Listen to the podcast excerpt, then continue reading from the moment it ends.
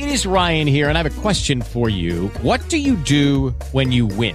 Like, are you a fist pumper? a woohooer, a hand clapper, a high fiver. I kind of like the high five, but if you want to hone in on those winning moves, check out Chumba Casino. At ChumbaCasino.com, choose from hundreds of social casino style games for your chance to redeem serious cash prizes. There are new game releases weekly, plus free daily bonuses. So don't wait. Start having the most fun ever at ChumbaCasino.com. No purchase necessary. BGW. Void were prohibited by law. See terms and conditions. 18 plus.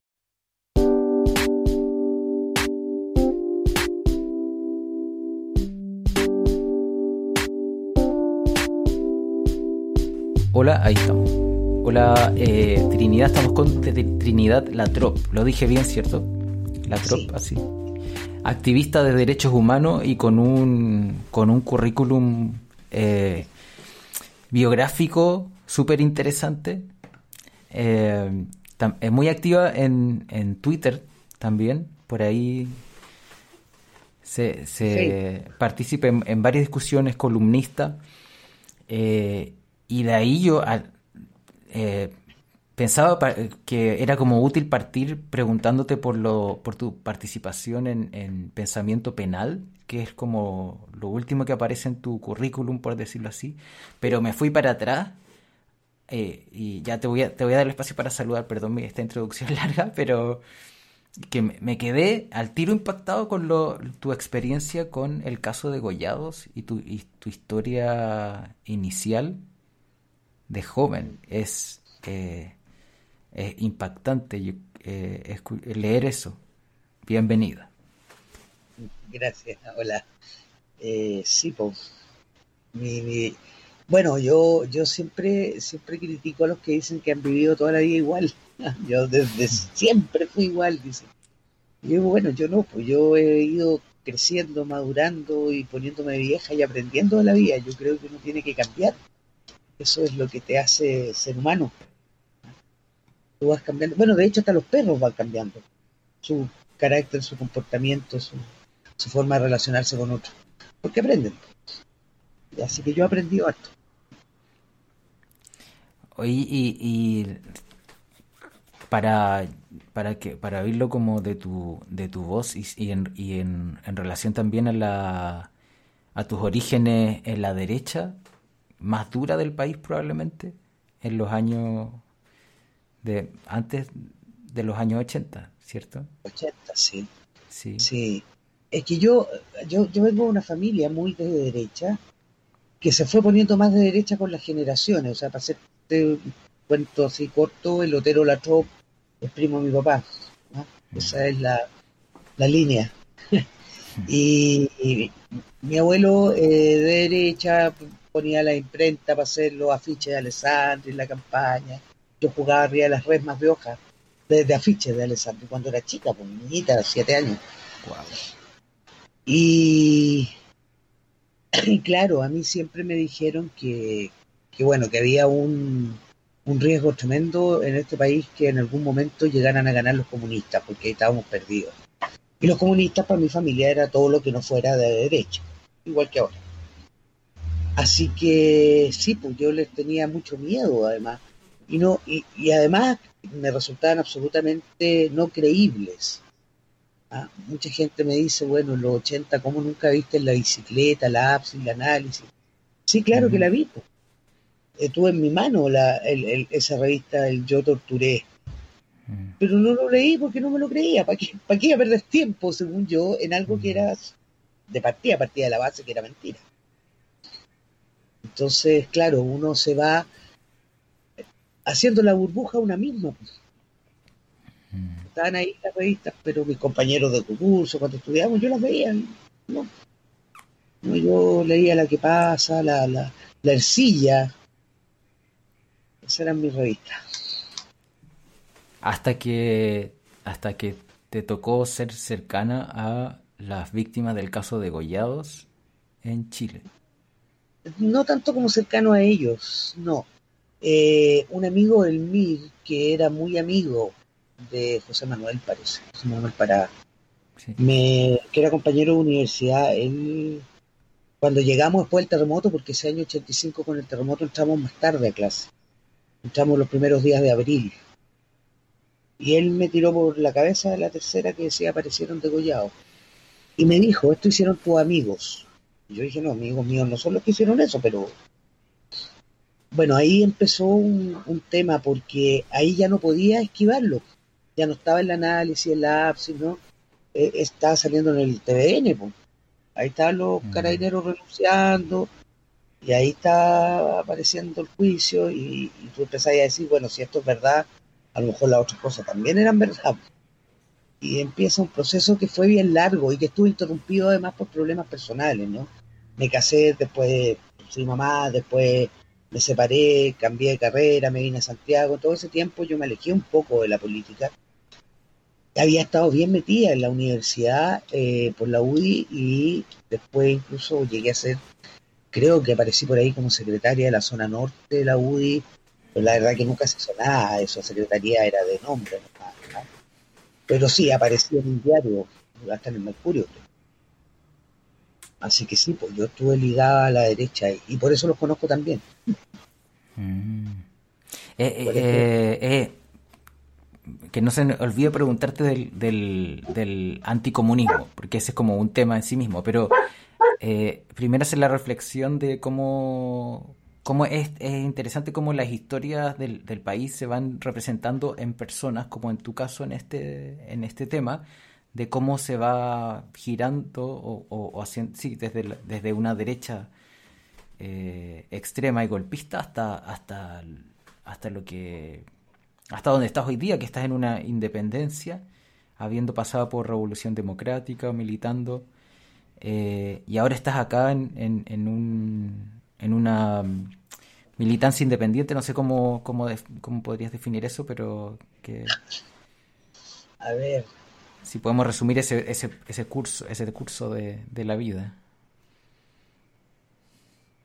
partió por derechos humanos, yo creo que por eso me, me metí tanto en el tema, porque yo no sé si voy a meter en lío a alguien en esto, pero espero que no. Una compañera de universidad cuando estudiaba Derecho, ella eh, trabajaba en la Corte de Apelaciones y era una sala muy grande que estaba frente a la- al lugar donde uno ingresaba las causas.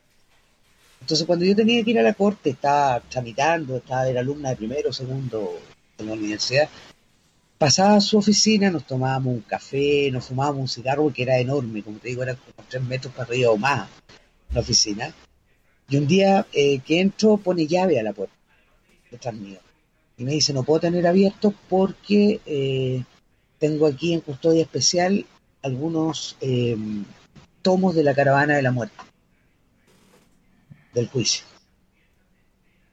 Y ahí miré, pues, ahí estuve yendo como dos semanas que alcancé a leer algunas declaraciones, obviamente no de los comunistas, porque los comunistas no se le cree, de los militares, de los militares y de los testigos, y tú vas diciendo, wow, o sea, si esto es lo que ellos admiten, esto tiene que ser peor aún. Y después cayó a mis manos el libro de Lonquien, que era el juicio completo, de Lonquien, y era un juicio, o sea, tampoco era, era una entrevista o algo dicho por los comunistas, entre comillas. Entonces de a poco fui metiéndome y, y leyendo. Por eso cuando, cuando daban esto los archivos del cardenal, que no fue hace tanto tiempo. La gente comentaba en Twitter, ¿no? Ah, mira, esta es la historia del Fanta, ah, no, esta es la historia de no sé qué. Y yo decía, ¿qué historia? Y, y por lo que decían, yo lo buscaba en, en, en Google. Y empezaba a leer porque no las conocía. Yo, el 2000, 2015, ya sabía de qué se trataba la, la Operación Colombo, la Operación Albania. Recién, recién fue, y fue un chancacazo fuerte porque lo negué siempre. Yo lo negué siempre. Yo siempre dije esto es mentira. Yo nunca asumí eso como una posibilidad. No me lo podía imaginar. Que, que hubiese gente capaz de hacer eso y que además esa gente fuera la gente que estaba a cargo de mantener el orden, a quienes yo les tenía cierto nivel de respeto. Y, y- y quiero hacer un comentario ahí también. Eh, cuando, cuando hay mucha gente que habla de no de dictadura, sino que del gobierno militar, yo vivía en Las Condes yo salía en las noches a andar en bicicleta y podía andar en, la, en bicicleta siendo Lola 11, 12 años hasta las 3 de la mañana si quería en verano. Estaba lleno de militares que nos cuidaban. que me hacían cuchi cuchi en la cabeza y me decían hola, hola, hola, le decía yo. Cuando esos mismos militares estaban en otras partes del Santiago haciendo allanamientos, sacando gente de las casas que después desaparecía, o matándolos ahí mismo incluso. Pero yo vivía en una burbujita. pues. Ahí los militares nos cuidaban, de verdad nos cuidaban, era una maravilla. Nos robaban, no pasaba nada. Entonces, claro, es, tan difícil que, que se puedan eh, juntar estas dos visiones de país porque las experiencias de vida son muy distintas.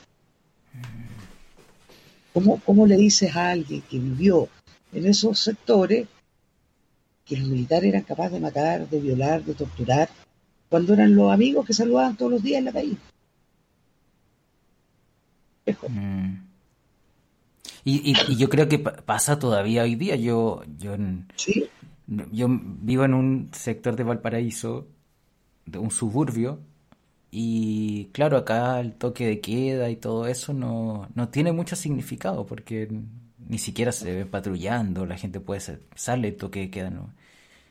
Pero eso no es lo mismo en, en todas partes. Ahora ese, ese se asume por lo tanto que esa, esa, ese pasar desde de entender la experiencia del otro es uno de los que uno de los temas que, que nos hace falta. Así es, sí, sí. Yo creo que hay que hay que empezar a darse cuenta que, que no sé, porque ese anticomunismo que tú mencionabas es una doctrina que está metida en este país al punto que es tan difícil. Por ejemplo, mucha gente, yo te, te aseguro que aquí en Las Condes hay miles de personas que no tienen la capacidad para comprarse todos sus medicamentos y que estarían felices con una farmacia popular. Pues no van a votar nunca, pues. Pues le tienen terror. Todavía están con la tonterita esa que me van a quitar en la casa, me van a quitar el auto, me van a expropiar todo. Es, es una visión Que en el fondo ni siquiera es contra el, el, el, el, comunismo, es, es más com- como una, un prejuicio mucho más amplio respecto de demandas sociales, quizá. Que, No, porque la gente las comparte. Las comparte, fíjate. Yo creo que si yo hablo con cualquiera aquí, por muy encopetado que sea, por muy de derecha que sea, va a asumir que en realidad la gente no puede vivir con esa pensión, que en realidad los sueldos son malos, que en realidad la gente tiene hasta derecho a reclamar, pero los comunistas siempre están detrás. mm, Y ahí viene toda esa cosa, ¿no? Pero yo creo que aquí la mayoría de la gente tiene buenas intenciones. El problema está en que tienen ese prejuicio que no, ya se lo metieron y se lo metieron a fuego. Y de niño. Yo tengo una perrita que rescaté cuando tenía tres meses y pasó un hambre tremendo, la encontraron en los huesos. Hoy tiene ya cuatro años viviendo conmigo, tres o cuatro años viviendo conmigo. Y a pesar de que lleva tres o cuatro años comiendo comida dos veces al día, ella después de comer sale y busca y es capaz de comer cualquier cosa, incluso hasta los excrementos de otro perro, porque asume que no va a comer después, porque pasó el hambre muy chica y quedó el imprinting metido adentro, y yo creo que eso es lo que le pasa, chicos. La dictadura nos dejó un imprinting muy grande. Muy grande. Qué- Nadie sale inmune de una dictadura, nadie. Qué gran reflexión, sí. Oye, y bueno, estamos conversando cuando eh, acaban de, mm, no sé cómo decirlo, porque aparece como que renunció el, el, el director. With the Lucky Land slots, you can get lucky just about anywhere. This is your captain speaking. Uh, we've got clear runway and the weather's fine, but we're just going to circle up here a while and uh, get lucky. No, no, nothing like that. It's just these cash prizes add up quick. So I suggest you sit back, keep your tray table upright, and start getting lucky. Play for free at LuckyLandSlots.com. Are you feeling lucky? No purchase necessary. Void where prohibited by law. 18 plus terms and conditions apply. See website for details. general de carabineros después de estos balazos que le dieron a niños del, del- en, el, en el Sename.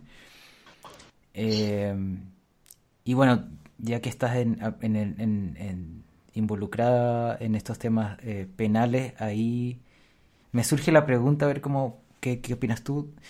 Em, el carabinero es, el último eslabón de una, de una política o de un sistema penal dedicado a reprimir y castigar. Que en el fondo no es solo es- hay un sistema en general en Chile. Sí, eh, los derechos humanos los viola el Estado completo. Completo. Cuando dicen el gobierno viola derechos humanos, no, es el Estado completo. Porque si bien es cierto, un agente del Estado es el que dispara, el que ejecuta el acto y el que puede ser condenado penalmente, el Estado completo hace la vista gorda. O sea, se permite que se siga usando a carabineros contra civiles desarmados. Aquí hay un, hay un hogar de menores que frente a un niño que está descontrolado, llama a carabinero, no a un psiquiatra, a carabinero. Mm. Eso es una locura. Y Carabineros llega disparando con armas de fuego, ni siquiera con perdigones ahora, con armas de fuego. Entonces, eh, hay, hay un tema completo y, y se ha ignorado el tema Sename por años. Hay oficios, hay estudios, hay reportajes que dicen que en Sename se violan los derechos de niñas, niños y adolescentes todos los días. Sin embargo, ahí está, pues sigue. ¿Y, qué, ¿Y cuál es la solución que encuentra el Congreso, por ejemplo? Démosle más plata para que tengan más plata y más recursos, que van de nuevo a los bolsillos de los sostenedores y los niños siguen viviendo en las mismas condiciones, igual. Y los abusos siguen igual. Y les pagan más plata a los que abusan. Entonces es, es todo, es todo el Estado el que está involucrado en esto. Y, cuando, cuando a, otro activista, a Cristóbal Jensen, le, lo golpean y le, lo- le, le, le- le- le hacen esta, esta encerrona, no sé cómo, Sí, cómo... Mira, la querella, la querella criminal dice eso, dice que eh, un vehículo, una camioneta blanca, lo habría atropellado, lo tira al suelo, lo deja prácticamente inconsciente, con, provocándole una fractura expuesta de, de la tibia, y eh, luego se bajan tres sujetos y lo golpean en el suelo. Esa es la información que entrega la propia querella que fue presentada al tribunal. Em, Cristóbal tiene una denuncia anterior a Carabineros por tortura en la tercera comisaría de Santiago del año pasado. Hay mails que circulan diciendo de las mismas funcionarios de la JOCA ¿ah? que dicen, oye, Cristóbal es un problema, hay que tratar de acercarse y ver cómo lo arreglamos. Eh, dan la idea como que quieren llegar a un acuerdo con él. ¿ah? Pero ya vimos que acuerdo no hubo, entonces es como una cabeza, una medusa en muchas cabezas. Y bueno, y hay quienes acusan que Cristóbal está falseando. Yo la verdad que no tengo razón alguna para desconfiar de él, pero no he tenido la oportunidad de hablar con él directamente. Porque, bueno, operaciones a los huesitos y, y para un deportista es complicado, pues así que el, y doloroso además, lo que te implica una serie de calmantes, qué sé yo. Así que ahí estoy esperando poder conversar con él, pero eh, Claro, la querella, como te digo, va por, por homicidio frustrado. Ellos dicen, bueno, si lo atropellaron y luego le pegaron entre tres porque querían matar. Y, y, y, y se levantan todas estas dudas en, en redes respecto de, de qué hay detrás de, de, esta, de esta golpiza. Eh, y Sí, aparte del, del hecho del- de, la duda misma si puede ser o no verdad, hay un, hay una como eh, un instinto a desconfiar de todo lo que está pasando y del, del poder desde el, desde el 18 de octubre en adelante o de antes, no sé qué. sí, sí, sí, sí. O sea, yo la palabra carabinero no la puedo creer bajo ningún punto de vista. Ahora yo por principio, y, y dada mi historia personal, ¿no? Yo a las víctimas de, de violaciones a los derechos humanos les creo. ¿ah? Si se demuestra lo contrario, digo, bueno, ya. Pero yo parto creyendo, porque ya, ya me equivoqué del otro, del otro lado. po. Ya dije no, no, no, no, y resultó que sí. po. Entonces, yo creo que lo que corresponde ante una denuncia de una violación a derechos humanos es creer.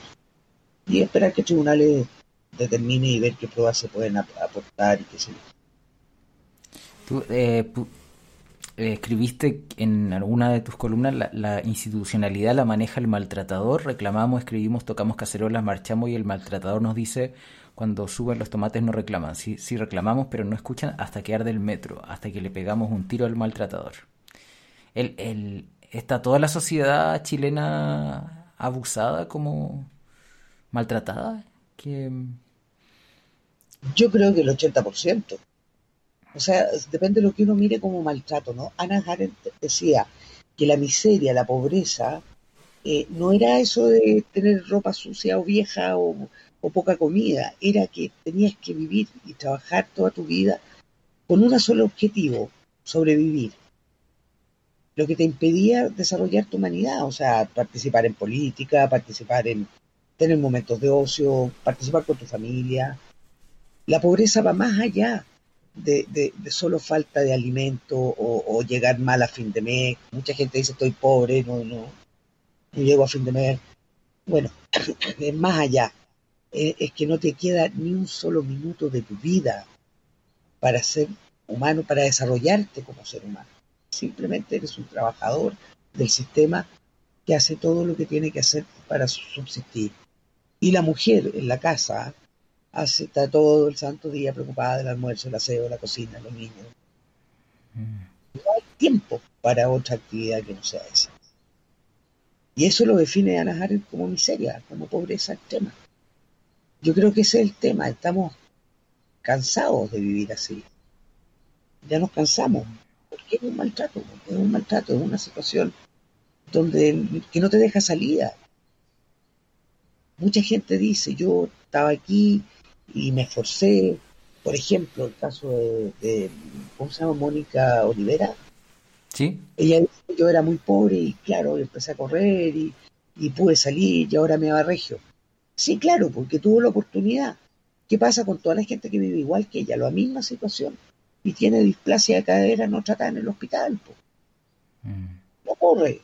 Y si no tiene buena voz y buen oído, no canta. Y, y no va a salir nunca de la pobreza. Nunca. Entonces, eso de yo lo logré solo, eh, tuviste la suerte que se te presentara una oportunidad. Por eso es noticia. Porque la mayoría no se le presenta. Ah, claro, sí, por eso es noticia. Y, y, y en ese sentido, hablamos, se habla hoy día de derechos humanos de tercera generación, según entiendo, y ahí, ¿cómo se en, en, engancha con eso que acabas de decir de que hay gente, de, de que hay, hay, hay, personas que están en la miseria más, más, más primigenia, por decirlo así?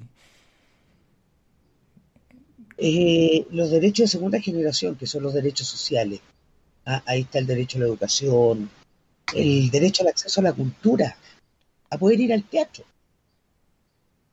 Porque eso te genera un desarrollo humano. El derecho a comprar tus libros, el derecho a, bueno, a una buena educación, a una buena salud, a una, a una casa que no se te llueva en invierno y que no te achicharra en verano. ¿no? El derecho a poder vivir, al bien vivir, al vivir tranquilo, no en una situación de estrés constante de si te va a alcanzar la plata por fin de mes y que si te enfermas, yo me acuerdo cuando yo era estudiante y se enfermaba mi hijo, yo decía, si no se mejora solo, yo no sé qué voy a hacer porque no tengo plata para pagar un médico. ¿Qué hago? ¿Qué hago si se enferma? Era horrible, horrible. Y eso es una situación de mucho. Y, y, y a, a, propósito de lo de, de lo del el sistema carcelario que, que, y el encarcelamiento de la pobreza. Ese es un tema que es tremendo porque ahí pasa por varias cosas. Una pasa por una mala ley. Tenemos un código penal que es antiguo. Ay, que... ay, permíteme interrumpirte para hacer, aprovecharte la pregunta respecto de eso, de que uno que no, no estudia nada de leyes, ¿es verdad que el Código Penal es, tan, es antiguo? ¿Y cómo se, cómo se explica eso? ¿Qué, ¿Qué, efectos tiene, digamos, hoy? Bueno, fue hecho en un... Chile fue fundado con fueros, ¿no? Desde que partió el país, eh, teníamos, no sé, pues los obispos se juntaban con los obispos, los curas con los curas, los generales con los generales y los soldados con los soldados. Fue hecho en base a fueros distintos. Y el Código Penal eh, recoge un poco eso, ¿no? Dice, bueno, hay, tiene, tiene la misma visión que tiene la derecha hoy, que hay errores que, bueno, como robarle un poquito de plata al Estado, no pagar impuestos, no es tan grave, como es robarse un balón de gas, o robarse una gallina.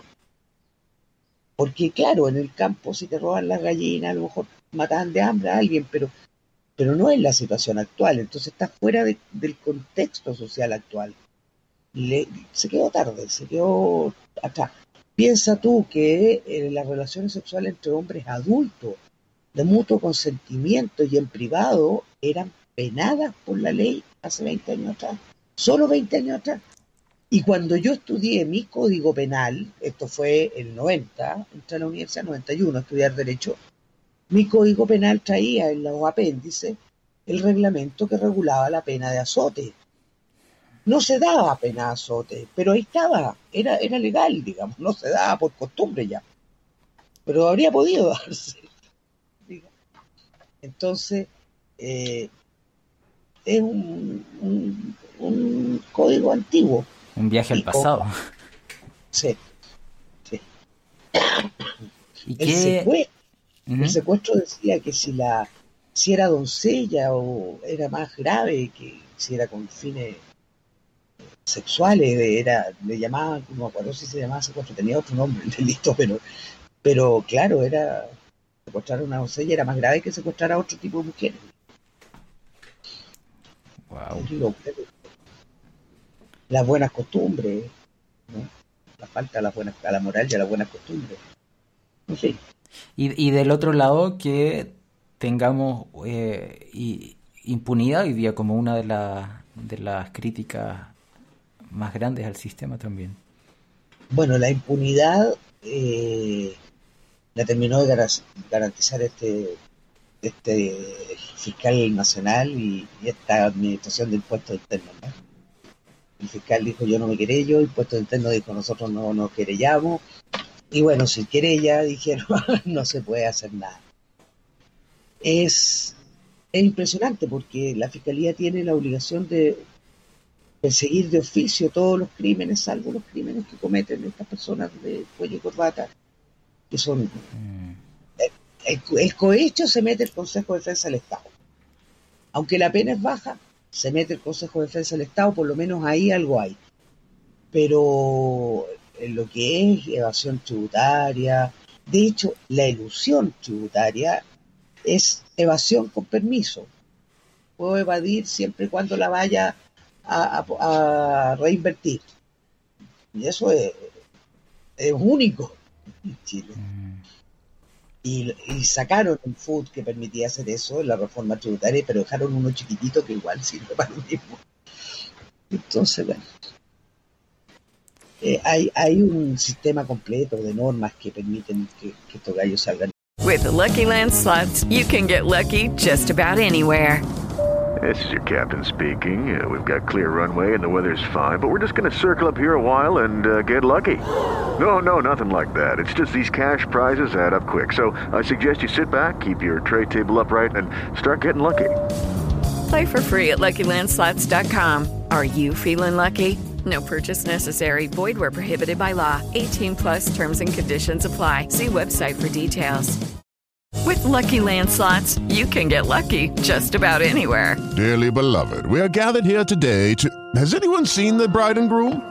Sorry, sorry, we're here. We were getting lucky in the limo and we lost track of time. No, Lucky Land Casino, with cash prizes that add up quicker than a guest registry. In that case, I pronounce you lucky. Play for free at LuckyLandSlots.com. Daily bonuses are waiting. No purchase necessary. Void where prohibited by law. 18 plus. Terms and conditions apply. See website for details. absolutamente impunes. Hay que cambiar no solamente la constitución, hay que dar un mandato legal a lo, a lo- al Congreso para que las normas se pongan al día en relación a lo que es el, el mundo civilizado, ¿no? Pero el encarcelamiento de la pobreza, eh, ¿a, a qué tiene que ver? Eh, o sea, ¿a- ¿cuál es la raíz de ese, de ese problema? que generalmente eh, los delitos que tienen mayor pena o que siempre son encar- encarcelados, son delitos que comete mayormente la gente pobre.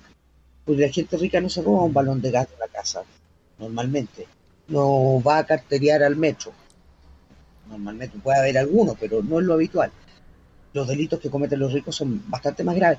De hecho, la pedofilia tenía, el, el abuso sexual de menores tenía una pena baja, porque era un delito que eventualmente cometía la clase alta.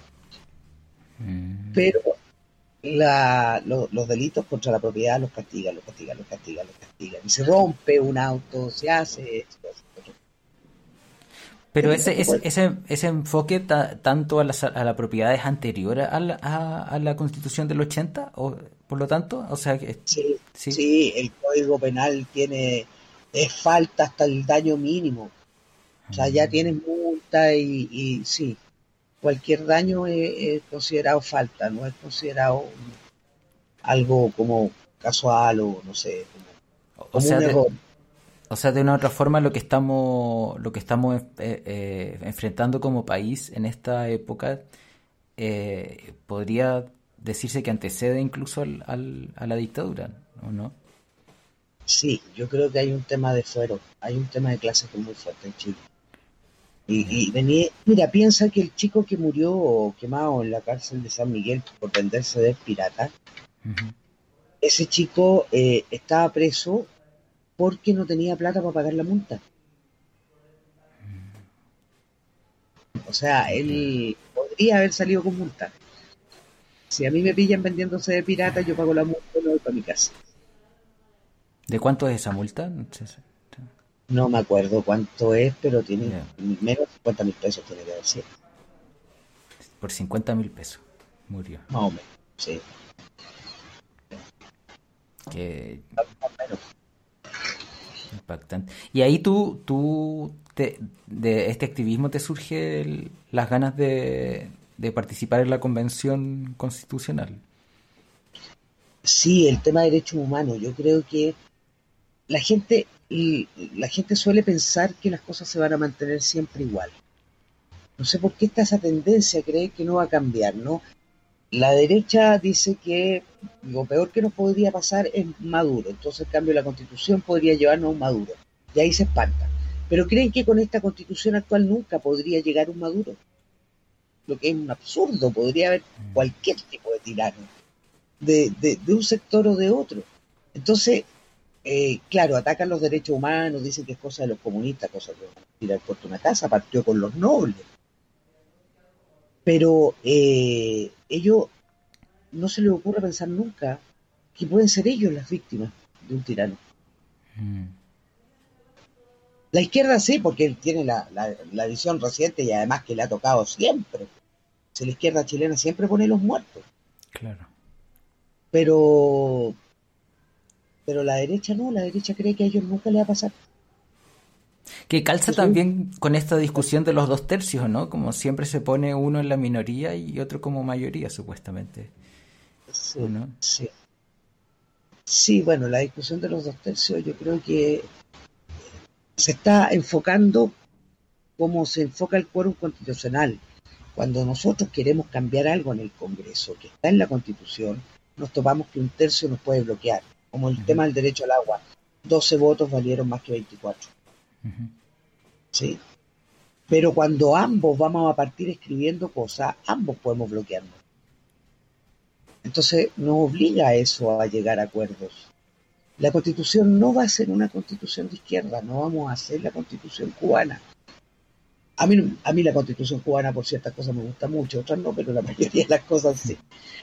Pero no lo vamos a lograr y eso es imposible hacerlo sin pasar por arriba del otro sector.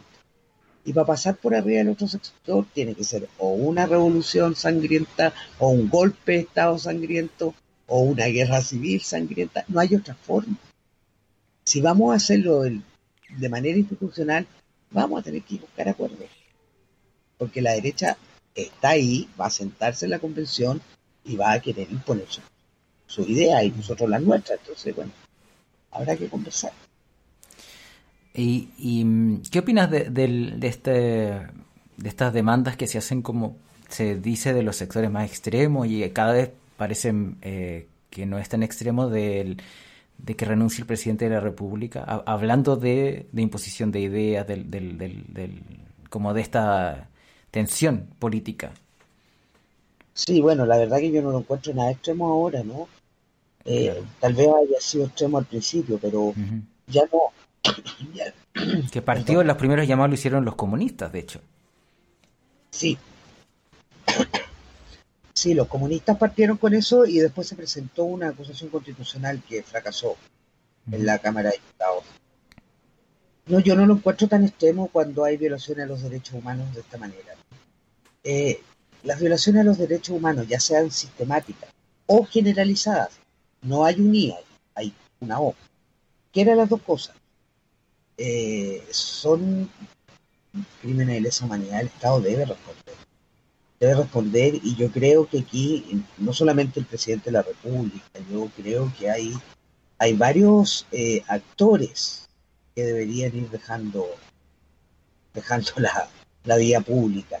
Ahora, me parece que ya hay una querella en los tribunales de la Corte Penal Internacional y hay varias eh, denuncias en la Comisión Interamericana de Derechos Humanos y yo creo que va a haber una persecución penal a los que están en el gobierno ahora. ¿Sí? Recién, recién ahora, ahora hace unos, una semana más o menos, salió una, un fallo de la Corte Interamericana de Derechos Humanos contra el Estado chileno porque el poder judicial violó los derechos humanos de juez. Y eso va a tener que responder la Corte Suprema y todo el Poder Judicial. Por eso yo te digo que las violaciones de los derechos humanos las comete el Estado completo, siempre el Estado. Porque el Estado lo obligado, no el gobierno. El Estado completo lo obligado a cumplir los derechos humanos. Y si el Poder Judicial ve que están violando derechos humanos, el Poder Ejecutivo debe frenar eso. Si no lo frena, bueno, también viola derechos humanos. Y si el Congreso no lo frena, también viola derechos humanos. Y ya el Congreso se lo dejó pasar y la Corte Suprema hace ratito que le está dejando pasar varias cosas. Varias ¿Y a, cosas. y a qué se debe ese, ese, tan- ese umbral de tolerancia tan alto con las violaciones de derechos humanos en Chile? Yo creo que el poder se, se concentra y se concentra por la forma en que elegimos las autoridades. O sea, el hecho que el Senado elija al presidente, al- a los miembros de la Corte Suprema por una terna que presenta, que, el presidente presenta nombre, la, terna la hace la Corte, el presidente po- propone el nombre, el Senado decide. Entonces, si un juez quiere llegar a la Suprema, tiene que ser obsecuente nomás. Porque si no es obsecuente con el poder político, no va a llegar a ninguna parte. Es cosa de ver lo que pasó con, ¿cómo se llama? Con Carlos... Ay, siempre se me olvida el, el apellido. El juez que desobedeció a la Suprema en plena dictadura, ¿no? Que trató de llegar a la Suprema, recién llegó hace poco. Hace poco, poquito antes de... de- hace un par de años, creo. ¿Cómo se llama? Se me olvidó el nombre. En fin. Eh, y no lo dejaron ascender por años. Por años la derecha lo bloqueó en, el, en la Corte Suprema. Voy a buscar el nombre porque se me olvidó. Es como esto, es- tiene que ver con estos, eh, con la reproducción de estos fueros que dices tú en el fondo también, ¿no? Sí, yo creo que se siguen reproduciendo. Es el mismo sistema. Donde algunos tienen, y bueno, uno lo ve, eso lo puede ver claramente en, en el tema de la de, de las escuelas de militares, ahí se mantienen. Hay una escuela para la tropa y una escuela para oficiales. Ah, claro. Hay escuela para tropa, escuela para oficiales. Entonces, eh, y las grandes familias van a la escuela oficial y los pobres van a la tropa y los más pobres hacen el servicio militar y quedan de reserva. Entonces es un... Y por supuesto eso no ganan nada el Estado, ¿no? Los que quedan de reserva. Entonces, en el fondo eh, se mantiene, se mantiene lo mismo. Y si uno ve un curita del pueblo, un buen curita, eso, un choro, no va a llegar obispo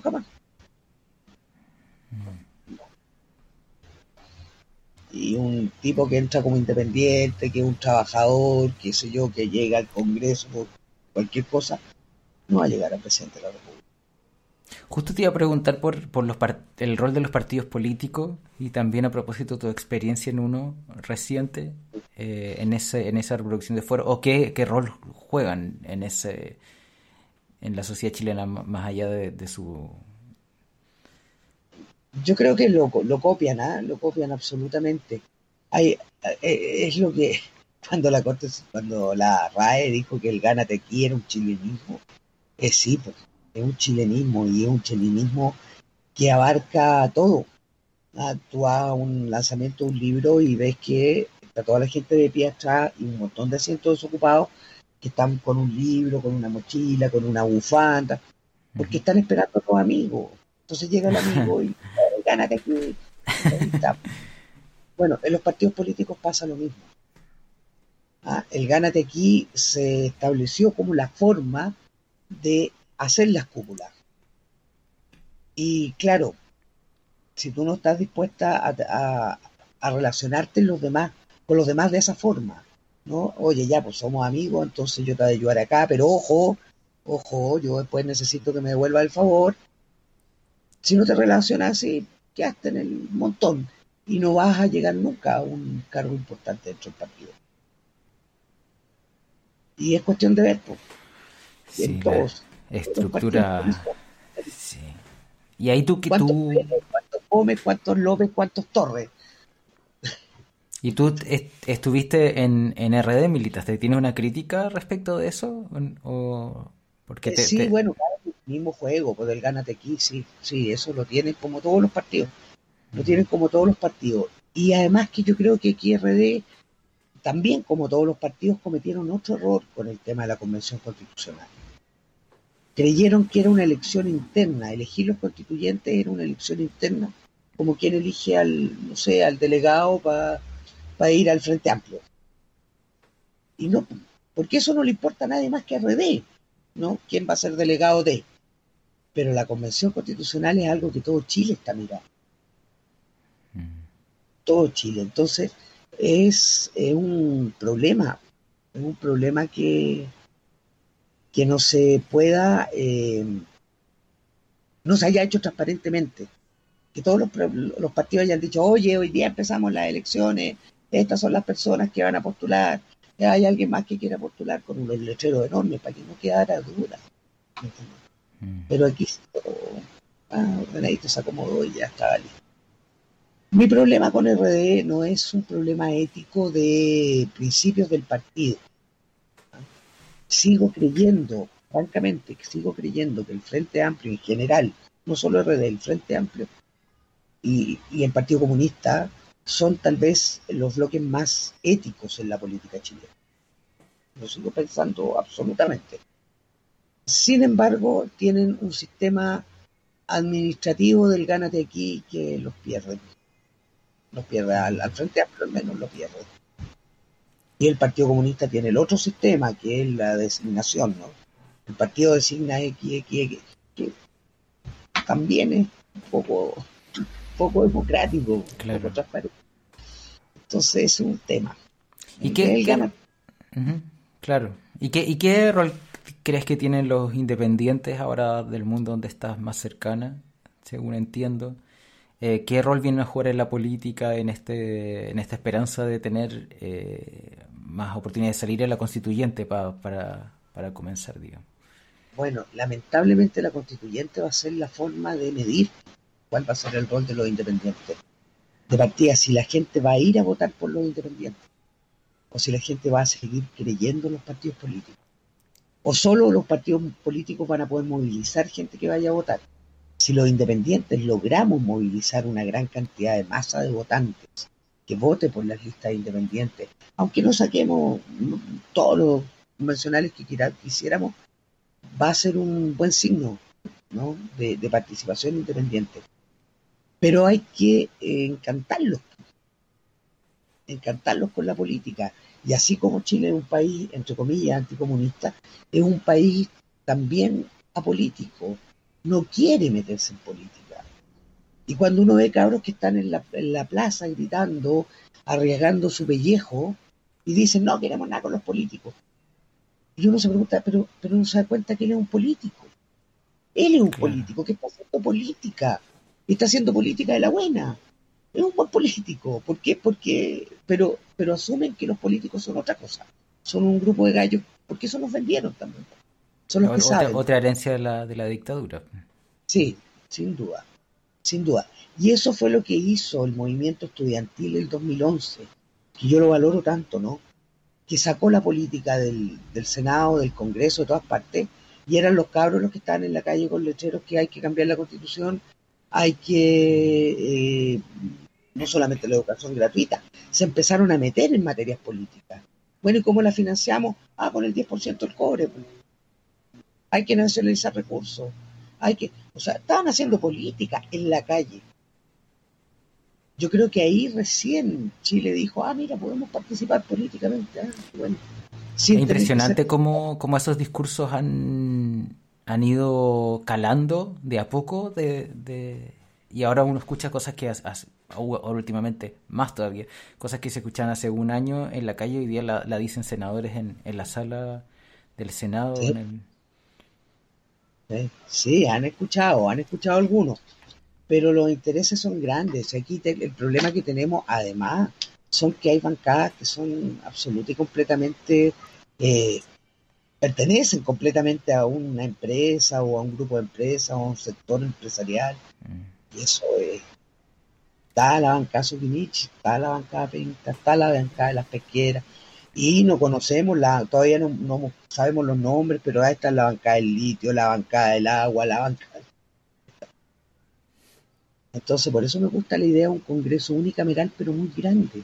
Achicar congreso es, es peor, muy grande, que sea muy caro tener una bancada. estuve leyendo dentro de todas las cosas que busqué un- unos comentarios a una veterinaria que escribiste tú de, sobre tus perros Ajá. y cómo la el, el veterinario había, los había cuidado bien. ¿Cuál, quiero saber de tu relación con los perros y aprovechar de preguntarte por hay unas iniciativas que aparecieron de derechos animales en, en la o de seres vivos en la Constitución, pensando en ese tema. Sí, eh, a ver, mi relación con mis perros son mis hermanos, po, son mis hermanos chicos, ese es el vínculo que tengo con ellos.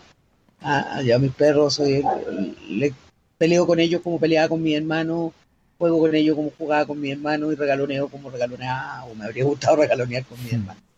Son mis hermanos, eh, hermanos chicos que son bien pesados. Yo les respeto su perronalidad, ¿ah? trato de no hacerlos bien portados. Podría, podría tener un ejército de perros que marcharan todos así como yo quisiera, pero para eso no, no tiene gracia. Así que lo- los dejamos ser perros. po. Y son los que me rompen las cosas y me destrozan todo y se comen todo. Es- Escribía por ello, hice varias bitácoras, ¿no? Donde hablaba un perro que había llegado a la casa y contaba su historia como desde el perro.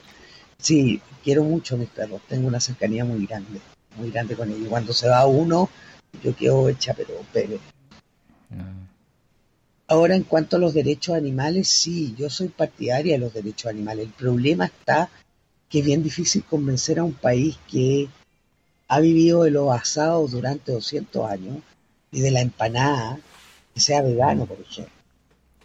Entonces, yo creo que hay que partir por lo que se puede partir. Primero que nada, eh, hay animales que no son de consumo humano, a los que se les puede garantizar los derechos. Está también el tema del animal para la diversión, a los que habría que garantizarle derechos. En, no me acuerdo en qué país, Nueva Zelanda, parece. Bueno, en algún país declararon a los delfines como personas no, no humanas. Y las personas son todas aquellas que pueden tener derechos, según la definición legal, digamos, en el Código Civil dice, persona es la que puede ejercer derechos y tener obligaciones.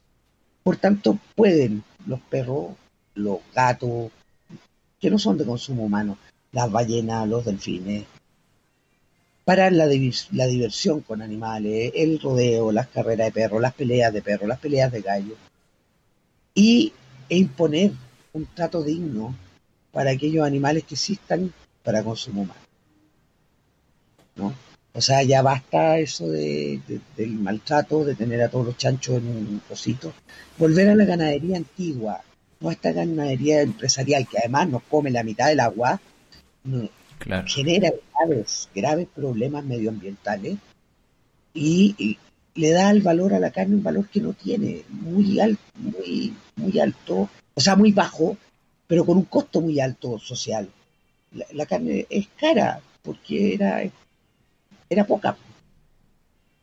Ahora, claro, ahora tú vas y compras un pollo por dos lucas, Claro. Sí. pero el costo social y el costo medioambiental es enorme. Y en, Así que relación- hay que eso. y en relación y, y- y hay un tema con el con respecto a la relación con el otro también que se que, que tú la, la comentaste eh, en relación a la inmigración también como de cómo se, se estereotipa se generaliza se, se objetiviza al, al- a, a los migrantes que nos parecen pobres. Claro. Fíjate que yo, yo, bueno, soy morena, soy bien chilena, como decía el Coco Legrand, cogote de almeja, bajita. Y me acuerdo con la última vez que acompañé a mi mamá, al- al- murió hace 10 años, así que esto fue hace tiempo, al Alto Las Condes. Yo vivo en Las Condes y la acompañé al Alto Las Condes y nos pusieron un guardia acá. wow Y si yo salía, tenía un auto que era un cacharro del ochenta y tanto que yo lo usaba para pasear los perros. Ya me habían comido el asiento de atrás completo, estaba la pura tabla, y ahí paseaba los perritos. Y yo no podía salir a la esquina porque me paraban los pacos y me pedían los papeles que estaba haciendo esta niña con esta pinta en ese auto, en este barrio. Y yo no soy de, de- tampoco de la parte más alta de las condes, no.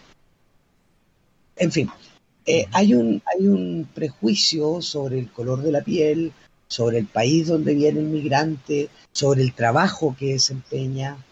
O sea, se asume que el señor que recoge la basura es tonto porque no le dio para más.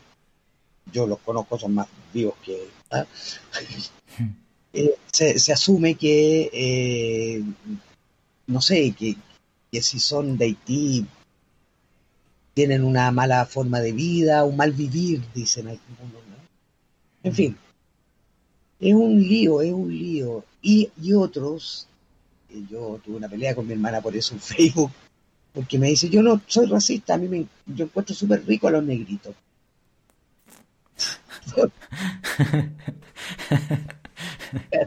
bueno, el racismo es racismo aquí y en la quebrada de la. Está ahí, po, está metido en Chile. No nos veíamos tan racistas porque no había inmigrantes afrodescendientes, ¿no? No era mucho, era muy poco. Pero llegó de pronto y. Ay, y se dejó ver y se dejó ver con, con, con los pueblos indígenas y todo bueno, los mapuches siempre, por los indios. Y yo tenía esa mala costumbre, ¿eh? y yo pedí perdón una vez por eso. Porque eh, cuando salía por aquí y me tiraban estos grandes autos que parecen un tanque por encima, algún rubio encopetado, yo bajaba el vidrio y le gritaba, indio mierda, tendría que andar en carreta. Y eso, esa, eso, porque yo con pinta mapuche le dijera indio a él, era una cosa que no soportaba. Pero eh, sí, lo, mapuche, unos amigos mapuche me dijeron, oye, no, pues no, no podía hacer eso porque perpetúa el... Ya, no lo he hecho más. Hecho yo sabía para mí no era una ofensa, pero para ellos sí, pues entonces sabía que podía ofenderlos con eso. Oye, por, por último, para, para cerrar, quizás una alguna reflexión te leí leí por, por ahí una de tus columnas, las cerrabas llamando a, a la humanidad, me parece que era, como a ser más humano. ¿Qué, qué, qué esperas para de este proceso que viene? Si, si eh, bueno, tienes expectativas de participar o de que, que lleguen independientes. Eh, ¿qué, Mira, yo le diría a los que lleguen a la convención que llamen como asesores no a los grandes constitucionalistas, porque van a haber constitucionalistas trabajando ahí. No necesitan hacer eso. Que llamen como asesora a la mamá del chico que murió en la cárcel, de, de San Miguel quemado, porque ella sabe cómo es el mundo. Que llamen a la gana, que llamen al, no sé, a, al señor que va a hacer jardines a las Condes y que vive en Puente Alto y va en bicicleta todos los días con toda la máquina, con toda la cuestión de arrastrar. Que llame a los mineros, a los piquineros, a los pobres, que llame a los pescadores artesanales, que ellos lo asesoren.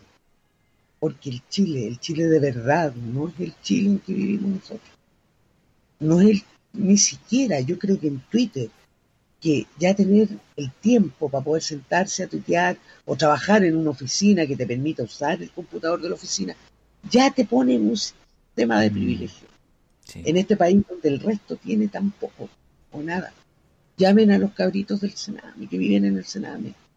Llamen a la señora que viene saliendo de la cárcel porque la condenaron por microtráfico, porque cuando el marido la dejó botar con cuatro cabros, el narco se le acercó y le dijo, véndeme estos papelitos y yo te paso plata para que le des comida a los cabros. A esa gente. Porque por ellos tienen que pensar. En ellos, por ellos hay que hacer todo esto. Si nosotros podemos sobrevivir Ellos no. Y son la mayoría. Qué bonita reflexión. Muchas gracias, Trinidad, eh, por esta conversación. Muchas, muchas gracias. Y bueno, espero, espero que volvamos a conversar. Cuando guste. Fíjate.